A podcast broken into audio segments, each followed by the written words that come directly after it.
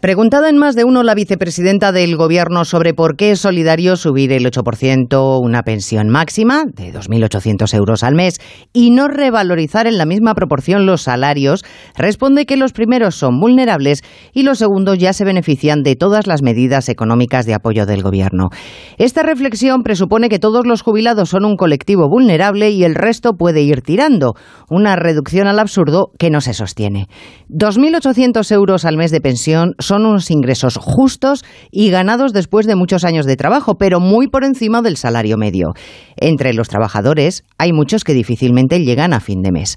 Homogeneizar, generalizar, lleva a injusticias. Hay pensiones ridículamente bajas, como familias que apenas sobreviven, y pensiones muy holgadas, como salarios astronómicos. La decisión del Gobierno no es económica, es política.